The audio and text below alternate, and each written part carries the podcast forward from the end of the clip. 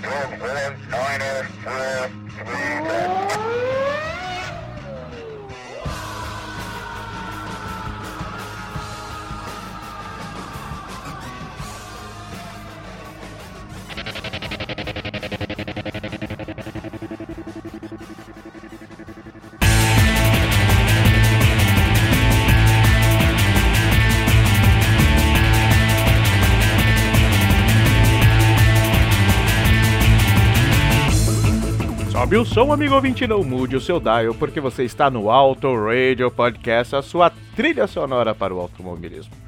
Eu sou o Ricardo Berman e essa é mais uma nova atração do Auto Radio.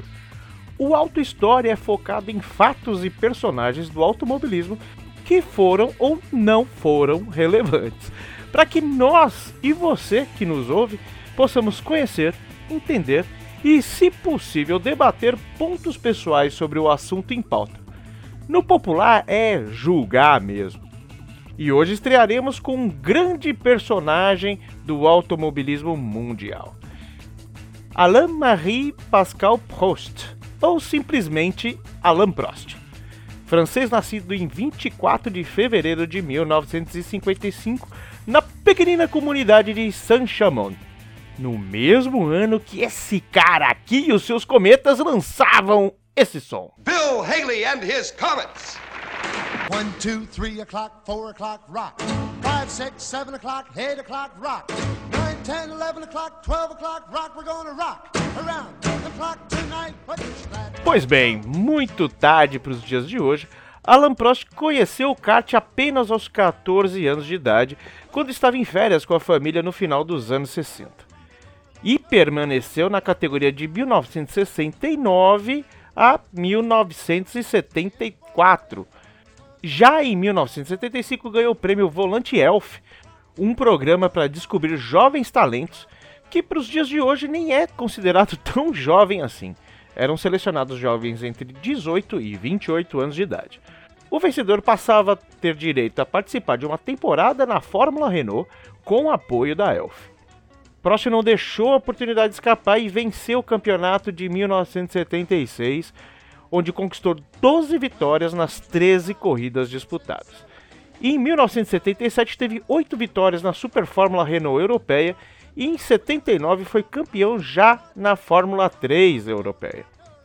De olho do jovem de 24 anos, a McLaren chamou para a Fórmula 1 para ser companheiro de equipe do britânico John Watson e estreou no GP da Argentina, aqui do lado, onde conseguiu chegar na zona de pontos, assim como no GP seguinte, aqui no Brasil Interlagos. Mas o restante da temporada não foi boa e, em uma temporada de 16 corridas na época, abandonou 4 delas e não pontuou nas demais. Saindo da McLaren, Prost volta para o seio do lar na Renault, equipe da sua pátria-mãe e a qual sempre o apoiou. Lá ele conseguiu se firmar como grande promessa que viraria realidade em uma incrível progressão de resultados, sendo quinto lugar em 81, quarto lugar em 82 e vice-campeão em 1983.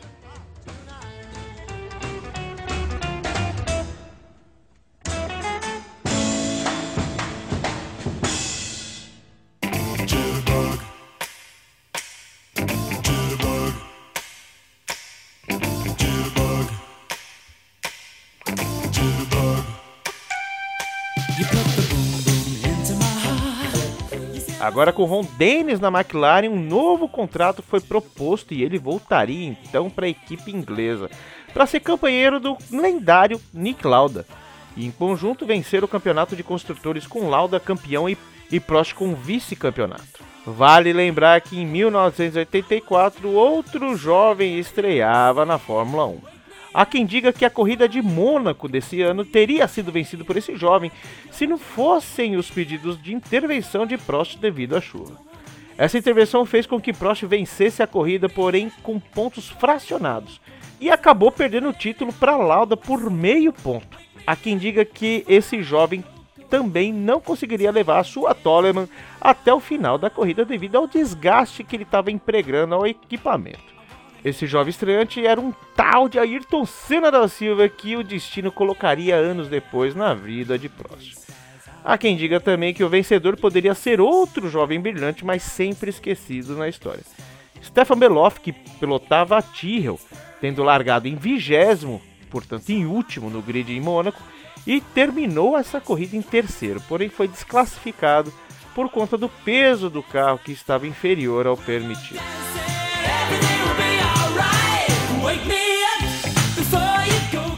Enfim, em 85 e 86 vieram as recompensas de um piloto cerebral, que sabia fazer exatamente o necessário para vencer. Apelidado de O Professor, Prost foi campeão em 85, deixando Nick Lauda apenas na décima posição. E o segundo colocado Michele Alboreto da Ferrari com uma diferença de 20 pontos.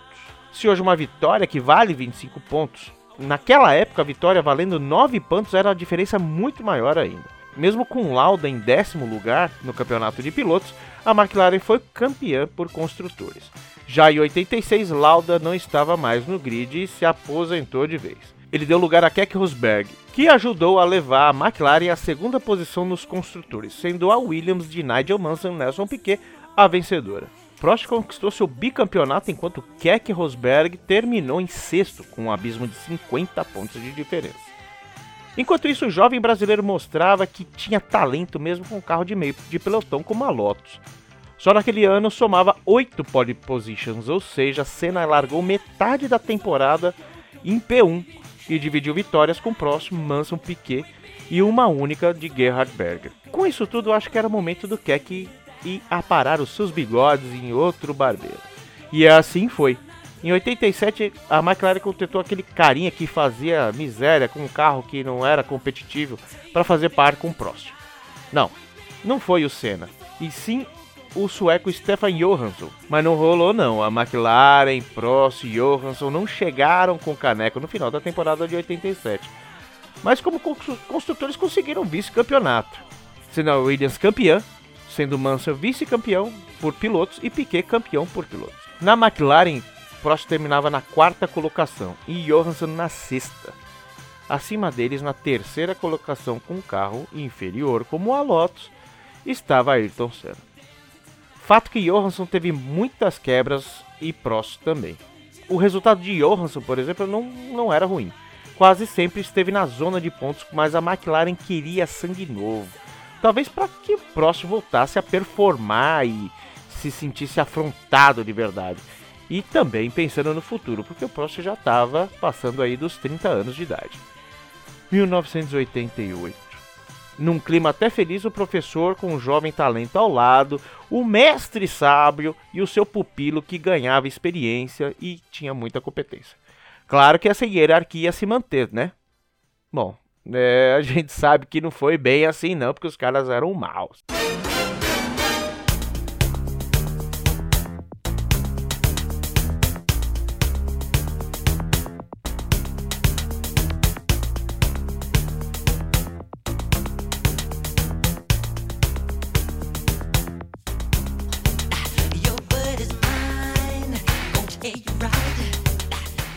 Ayrton Senna venceu seu primeiro campeonato em um carro que era supremo no grid, tendo 15 vitórias da McLaren contra uma vitória de Gerhard Berger na sua Ferrari.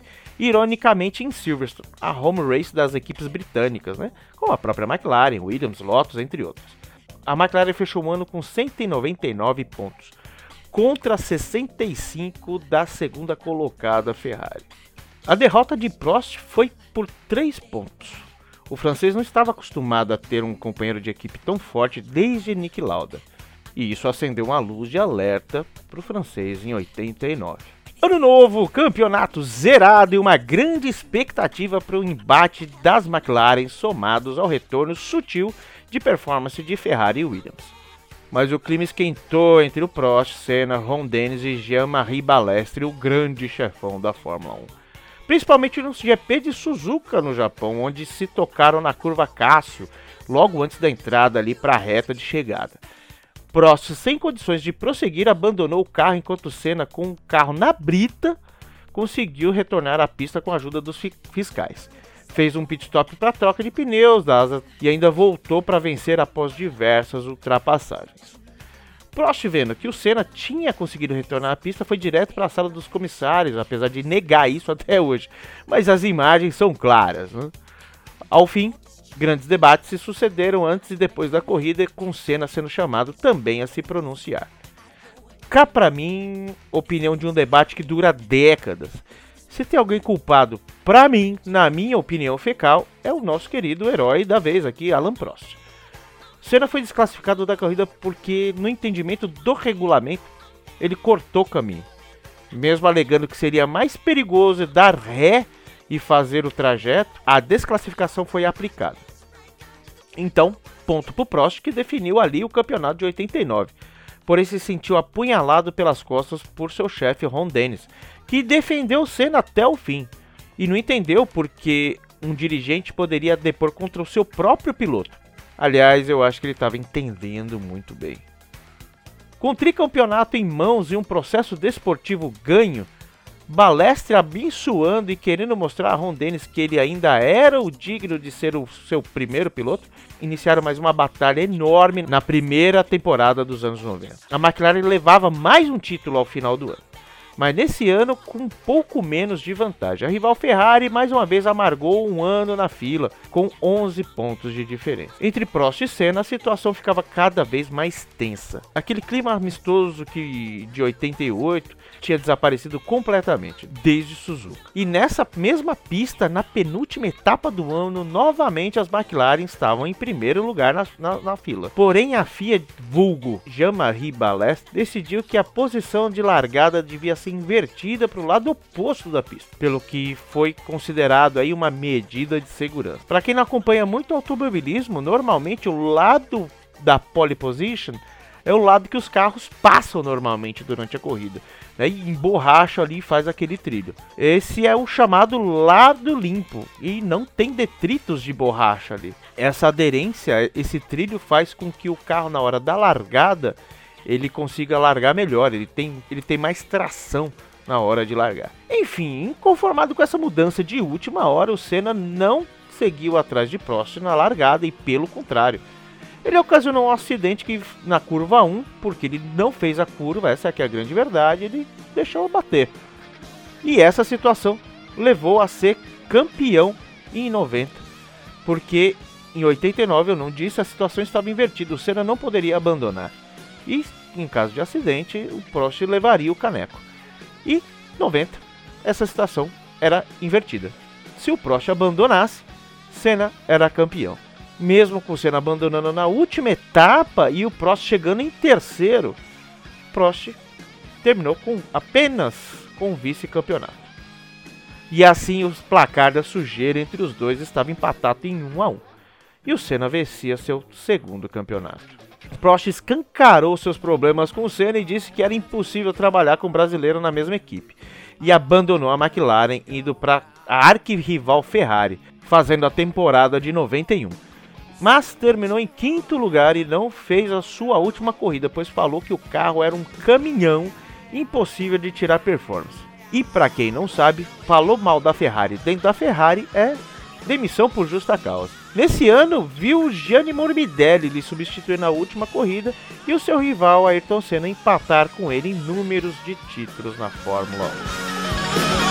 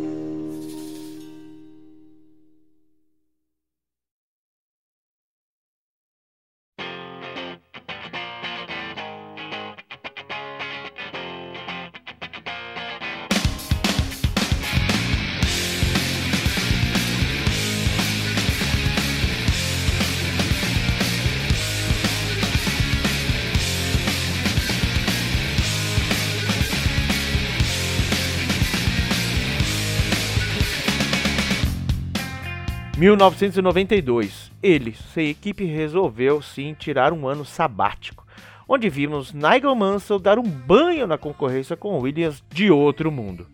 A Williams era o carro do momento, pois a tecnologia superava todos os demais carros por conta da sua suspensão ativa. Voltando do seu sabático em 1993, deu a volta por cima e conseguiu a vaga nesta Williams que todo mundo desejava.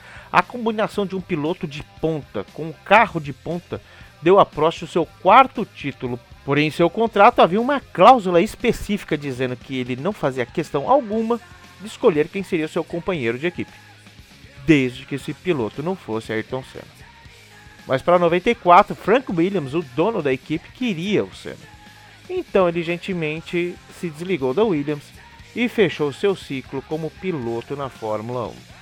Após sua aposentadoria definitiva, ambos deixaram as questões de pista de lado. Senna se aconselhava com Prost. Em certo momento, Senna disse que sentia falta de Prost.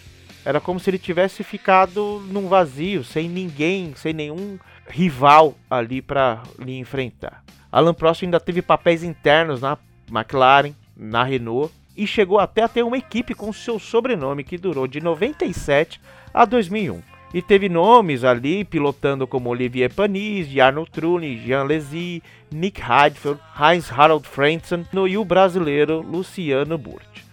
A Prost GP veio do espólio da Ligier e fechou as portas por motivos financeiros. Hoje Alain Prost é conselheiro na atual Alpine, braço da Renault na Fórmula 1.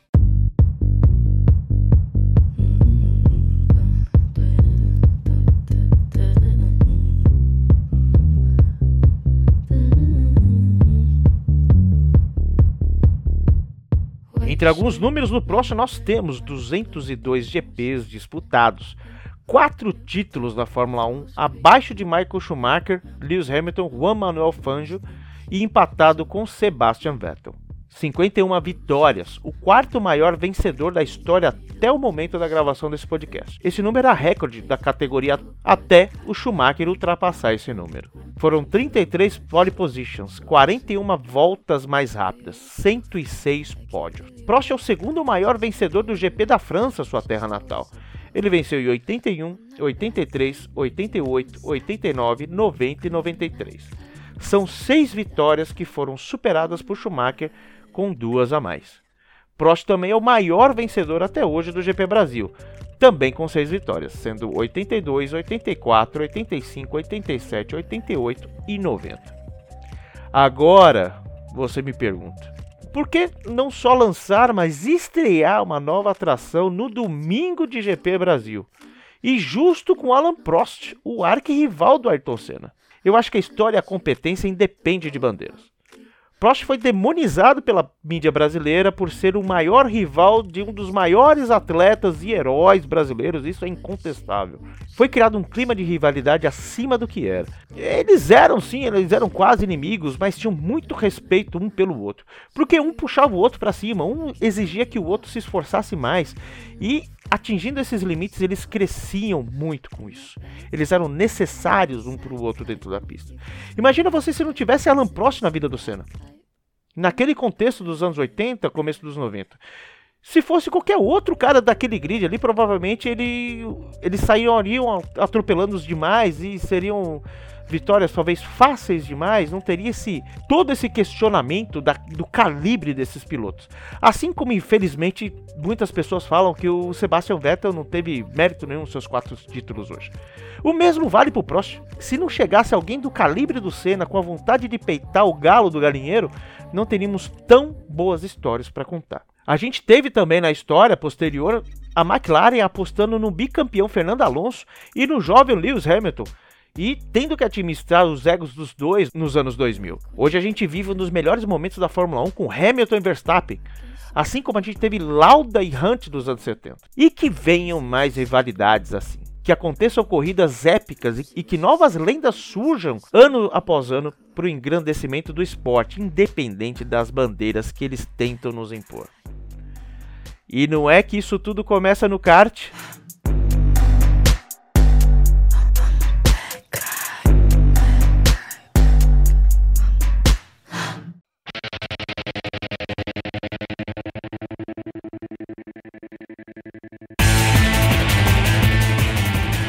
Falando em kart, se você quiser sentir a verdadeira adrenalina do automobilismo sem os limites da idade, sexo ou até mesmo perícia, se junta aos carteiros que vem desde 2004 realizando eventos de kart amador todos os meses com uma categoria ideal para você aqui na região de São Paulo. Para você que nunca correu ou tem pouca experiência, nós temos a categoria Hulk. Se você quer correr só com mulheres, temos as carteiras que vamos estrear em reestrear, na verdade, em 2022, uma categoria 100% feminina. Se você já tem alguma experiência, nós temos a categoria Light, que te desafiará para que você possa obter pontos no final do ano e entrar na, na categoria Master que no nosso universo é a Fórmula 1 dos carteiros com os pilotos mais rápidos do nosso grupo. Acesse oscarteiro.com.br, faça o seu cadastro, procure a mim nas mídias sociais ou oscarteiro no Instagram e a gente entra em contato com você, beleza? E falando em mídias sociais, siga-nos nós do Auto Radio Podcast no arroba Autoradio Podcast no Instagram e no Twitter. E também temos um grupo no Telegram onde tá Valese, tá o Raposo, tá o Fabioca, o Cássio, o Cello tá lá também, tá uma galera bacana, pessoal de outros podcasts, é bem legal. Vamos fechar então com um sonzinho aí, flashbacks, algo da terra do professor, Le Professeur, é, mais ou menos da terra, vai. Vamos de Anarchy in the UK do Sex Pistols, mas na voz da Pastel Vespa, cantando em francês. Para falar a verdade, é... você nunca ouviu falar de Pastel Vespa? Bom, ela tem bons covers, mas até hoje, se não me engano, foi o Fabioca que me, me mostrou isso há 20 anos atrás. É, mas até hoje eu não sei se ela é brasileira ou australiana. É meio confusa a história dela. Mas chega de papo! Um beijo e um queijo no seu coração e sobe o som flashback.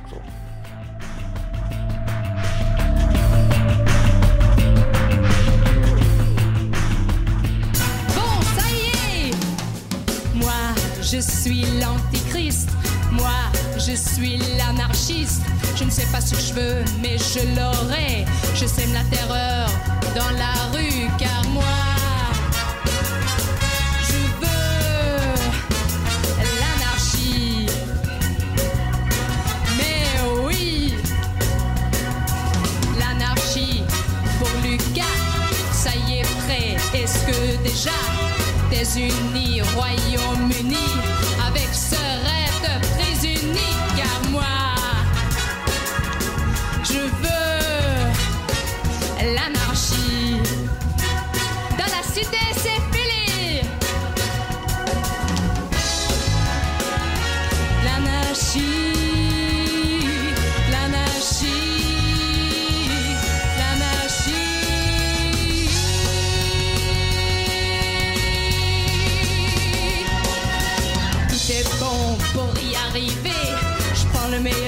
et aussi le reste. Je me sers de mes ennemis. Je me sers aussi de